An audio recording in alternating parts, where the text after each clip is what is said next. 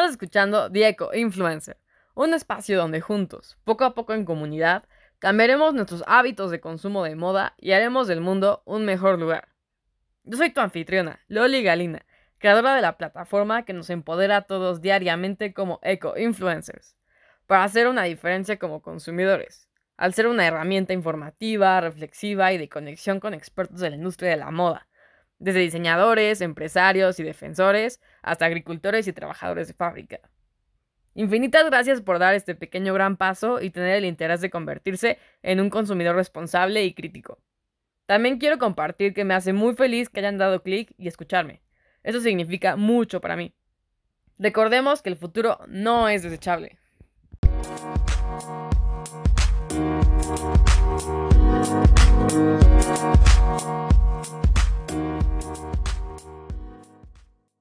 Hola, buenos días. ¿Cómo están, Necromancers? Espero que súper bien. Hoy vamos a continuar la conversación con Andy, entonces espero pongan mucha atención y les guste el contenido que vamos a andar hablando hoy. Yo por eso como que empecé el podcast porque yo decía, bueno, o sea, siento que hay mucha información y siempre no hay una respuesta correcta a tu criterio, ya después de haber leído lo que sabes, se lo dejan al consumidor que decida y siento que a veces también, digo, aparte de que nosotros consumidores tenemos que dejar en dicho que ya no, demostrarlo y de alguna forma pues que empiecen a como a reducir. todos tenemos que poner de nuestra parte, tal vez tanto consumidores como a lo mejor gobierno tener como más regularización, o sea, porque muchas empresas es como pues nuestro propósito de venta este año es llegar a tal cantidad y es como casi casi doblarla, ¿no? Y sí es un buen propósito, pero si te das cuenta que pensando éticamente realmente es lo que conviene, no sé. Es difícil. Ajá, pero eso como que ya toca otros temas. Otros temas, ¿sabes? Como el consumismo, el capitalismo. O sea, porque los... Claro, yo trabajo en una empresa que inclusive aunque sea pandemia es como, a ver, no, o sea, las ventas no pueden bajar, es más, al siguiente año se duplican y pasan el año anterior. Entonces, están... Sí, sí, no hay forma de frenarlo. no hay forma de frenarlo. Y por ejemplo, ahorita los que más ganan claramente son los dueños de las empresas, porque ellos se hacen más ricos y más ricos y más ricos y consumen más recursos humanos, más recursos naturales, más agua, más recursos energéticos. Pues sí, pero no le puedes decir a, las, a, la, los consumidores, ay, no compren. sí, no, no, claro que no. ¿Sabes? Por ejemplo, hay empresas, no sé, nace como Shane. O no sé si has visto, bueno, ese no sé en qué documental está, pero hay un que hay barcos productores, o sea, que la gente en Asia los suben a los barcos y mientras están, porque de llegar a Asia a México son tres meses de llegar de puerto a puerto. Entonces en esos tres meses van produciendo, imagínate las condiciones en las que viven esas personas, o sea, hay plantas, no sé, en Bangladesh donde las mujeres no pueden ni siquiera pararse, ir al baño, hablar, o sea, son como cárceles, así, sí, literal cárceles, trabajan menores de edad, y esos de los del barco están muy muy mal y la gente lo sigue apoyando, ¿sabes? La gente no sabe, todo explotó después de Rana Plaza que dijeron, bueno, hay que hacerlo público. Pero hace dos semanas acaba de haber en Bangladesh una, una manifestación muy fuerte de mujeres porque no tenían trabajo, no les estaban pagando por pandemia. Claro, les dijeron, ok, puedes conservar tu trabajo, pero no te vamos a pagar porque no hay. Ajá, no. hay por, ¿por qué? Porque Walmart se retrasó en su pago de que tiene libre 70 días o 90 días para pagar, o sea, ellos viven al día. Las mujeres hicieron un paro para exigir sus derechos, El que les pagaran, ¿no? El movimiento, sí.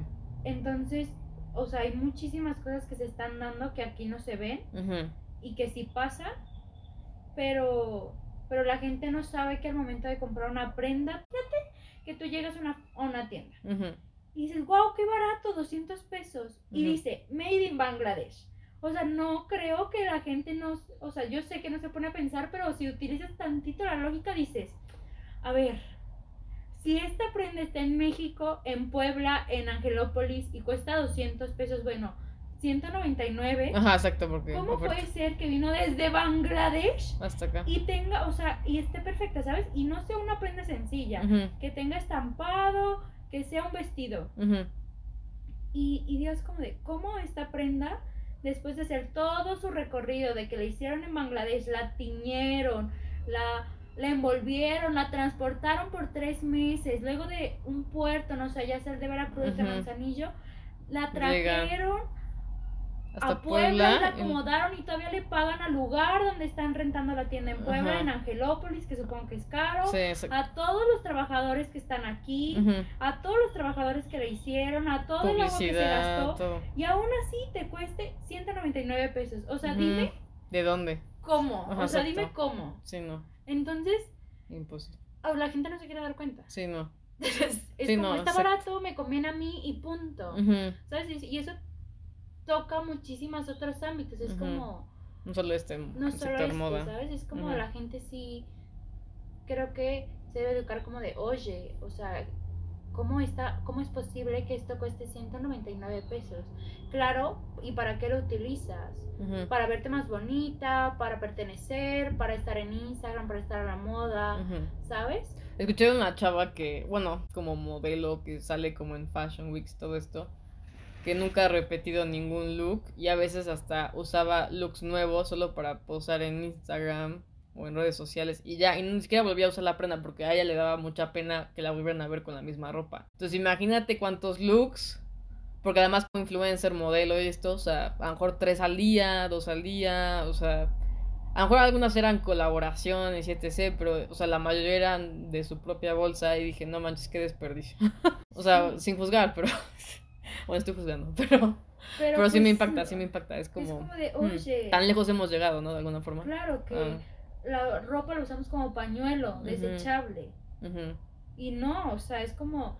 Hay muchísimos videos que la gente sale, no sé, de que entra a HM o a Zara o lo que quieras, a Pull and Bear, y sale con la prenda y la tira. ¿Sabes? Es como de, oye, a ver, para empezar, esto contamina, ya muchísimo trabajo o sea, hay sangre literal detrás de esta prenda. Please, más consciente. E, es como con muchas cosas. A mí también me gustaría que mínimo la gente tomara responsabilidad, ¿sabes? Si lo quieres comprar, cómpralo. Porque yo no puedo decirte que después de que haber estudiado, hay, no sé, este año no, pero hace dos años sí me fui a comprar una prenda en Grupo Inditex porque era como, no inventes, necesito algo urgente, pero, ¿sabes? O sea, yo estoy súper consciente de lo que conlleva esa prenda. Y pues toma, o sea, no la va, no es un desechable, la voy a súper cuidar, veo cómo la lavo para que me dure lo más años posible y después la sigo reutilizando, veo qué hago. O sea, tengo como todas estas herramientas, si la quieren seguir comprando ahí no hay ningún problema, pero que sepan que, hay detrás, lo que implica, los recursos, las personas que lo hicieron, todo, o sea, que, que sepan realmente qué están comprando. Creo que ahí podría hacerse un cambio. Ya ellos decidirán si quieren seguir comprando o no, qué responsabilidad van a dar responsabilidad van a tener en el uso de la prenda, ¿sabes? En el cuidado, en el de, ok, porque hay gente, pero también hay otro punto, ¿sabes? En ese, o sea, hay como otra cara. Varias. De que hay gente, no, no, bueno, yo si compro y cada año renuevo todo mi closet y la dono. Pero lo que no saben es que hay ciudades enteras ahogadas de ropa donada. De ropa donada, o sea, literal la gente ya no sabe, ni ya no sabe dónde meterla. Y hay y todo eso se lleva se va a la basura. Entonces no es como que, ay, sí, se la va a donar. No, porque la gente tiene ropa, o sea, hay ropa de paca, llegan camiones y camiones en África hay un pueblo de verdad que está así ahogado parece basurero del mundo de ropa porque ahí llegan todas las pacas ya no tiene, o sea, su economía no está fluyendo. Sí, no me imagino. O sea, Es, horrible, ¿sabes? Tampoco puedes hacer eso, no es como de, ay, bueno, ya se me dieron ganas. No, hasta que te acabes la prenda, sí. la usas, la usas, la usas y la, le das una segunda vida. Sí, sí, justo. Me acordé de ahorita hace rato de un chavo que este me dijo que, por ejemplo, él tenía una playera de, no sé, superhéroes. ya llevaba como ocho años con la playera. Y dice, bueno, o sea, a lo mejor es fast fashion, pero, o sea, sí le he cuidado y sí me ha durado ocho años. Y dije, bueno, ok, eso está bien. Digo, también como tú dices, o sea, al final del día es mientras estés consciente, le des como el cuidado que se necesita puedes seguir. Inclusive, o sea, si ya sientes que ya no, pues sí, a lo mejor ir con tus amigos, primos y eso, a ver quién tal vez le puede dar un mejor uso. O si ves que ya está muy fregada, tal vez pues sí convertirla a lo mejor en un paño para limpiar o depende de qué tipo de fibra sea, pero sí o sea, darle otro uso, o sea, una bolsita, lo que sea, ¿no? Que te pueda servir también. Sí, es, es, es, mejor eso que, o sea, ciegamente decir, bueno, la voy a donar, la voy a dar a la caridad y a ver si alguien la usa, porque también es eso. Lo que yo estoy haciendo ahorita y me encanta es toda la parte de intercambio de ropa. Porque, bueno, les voy a contar, o sea, yo estaba, tenía dos tallas más o tres tallas más arriba y de repente enflaqué así mm, rapidísimo. Pues toda mi ropa me dejó de quedar, literal toda mi ropa. O sea, conservo algunos pantalones, pero pero pues se me caían, era imposible usarlo y justo era la etapa en que empezaba a trabajar y así, ¿no? Y pues me encantó porque en el intercambio la, la ropa estaba, está bonita, está cero usada, bueno, y Sí, nos como marcas, Entonces, pues ahí yo conseguí mucho más ropa, la gente se quedó con mi ropa y de hecho tengo mucha ropa ahí guardada de hace un año todavía que no he podido sacar porque pandemia y no ha habido no ha, ha habido, esos ha habido intercambios. de ropa, pero pues son chidos, o sea, Ajá, está padre. Sí, no, eso es una muy buena actividad, o sea, eso intenté que hay una aplicación que se llama también GoTrendier. He vendido un par de vestidos, o sea, sí lo recomiendo, pero también checar mucho eso que también, o sea, necesitas empaques para enviar ropa si es como a otra ciudad y eso. Entonces, si estás muy consciente de que no quieres ya generar nada, así como de basura y eso, tal vez considerar nada más en la misma ciudad y a lo mejor encontrarse en un punto y ya, o sea, como más fácil. Sí, sí. Porque imagínense, un, el textil puede durar muchísimo y no es muy compostable. Porque trae, o sea, está combinado muchísimos plásticos, microfibras, uh, elastano, que es que es la licra, e, eso es el elastano, es la licra, y pues todo se va a la tierra y después todo se va a nuestro cuerpo y los mares están llenos, los pescados están llenos de microfibras, todo de microfibras. Entonces imagínense si, no sé, hay una tienda aquí buenísima que se llama Lupe Vice, pues que es un súper buen proyecto. Lupe Vice. Que, no sé, tienen playeras de los años 80. Imagínate cuánto dura la ropa. Claro, son cuidadas, pero pero puedes llevar un trapo ahí por 20 años y después vas a buscarlo y sigue. Está muy impactante eso. Eh, no, o sea, está súper impactante. ¿Dónde se encuentra? ¿Ubicas más o menos la zona? Ajá. Ah, está en Cholula. Ah, en Cholula, ok. Sí, luego te paso para que lo publiques. Es buenísimo el proyecto. Ajá. Y la verdad es como le dan segunda vida, ropa vintage. Y pues sí, está, está, es muy, muy bueno el proyecto. Y hay muchos proyectos como ese que le dan, que reviven las prendas no sé, también hacen intercambios de ropa de repente, son muy buenos. Ahorita no me acuerdo de más marcas de ellos, pero por ejemplo, este pantalón que traigo, no sé de qué año es, pero ellos le dieron segunda vida y aparte le dieron un twist. una, una, pierna del pantalón está deslavado. Está padre, a mí me gustó cuando te vi hace rato. Y, y pues sí, no sé, porque, porque a mí también no me gusta, o sea, siempre conservo como mi estilo porque para mí la ropa es eh, una, una forma de expresión y me gusta muchísimo. Entonces, yo no quisiera sacrificar mi forma de expresión por dejar de, o sea, como... Sí, sí, no ir todo a lo contrario, ¿no? Todo minimalista, que ya no, nada.